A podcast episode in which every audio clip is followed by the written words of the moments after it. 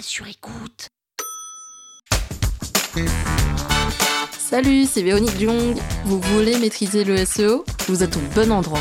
Un épisode par jour et vous aurez fait le tour. Vous allez devenir l'ami des robots. Power Angels.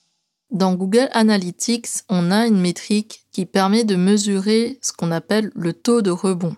Alors, dans des termes plus simples, le taux de rebond veut tout simplement dire le nombre de personnes qui sont arrivées sur votre site et qui sont reparties tout de suite. C'est-à-dire qu'elles ne sont pas restées naviguer au sein du site pour découvrir d'autres offres, pour découvrir vos produits, mais elles sont arrivées, elles sont ressorties tout de suite. Si je dois illustrer le taux de rebond, on peut prendre l'exemple d'une boutique physique. Par exemple, vous avez un visiteur qui arrive, qui entre dans la boutique, il se rend compte que ce n'est pas du tout ce qu'il recherchait, et donc il ressort directement. Et ça, ça s'appelle un rebond. Car le visiteur est parti immédiatement après qu'il ait franchi le pas de la porte de la boutique. Et donc, le taux de rebond mesure le nombre de visiteurs qui sont arrivés dans le site et qui sont repartis immédiatement après être arrivés moins de 10 secondes au sein du site web.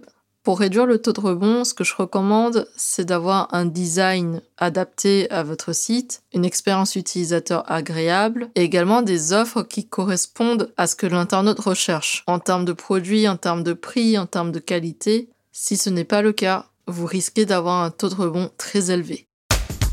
Power Angels. La toile sur écoute.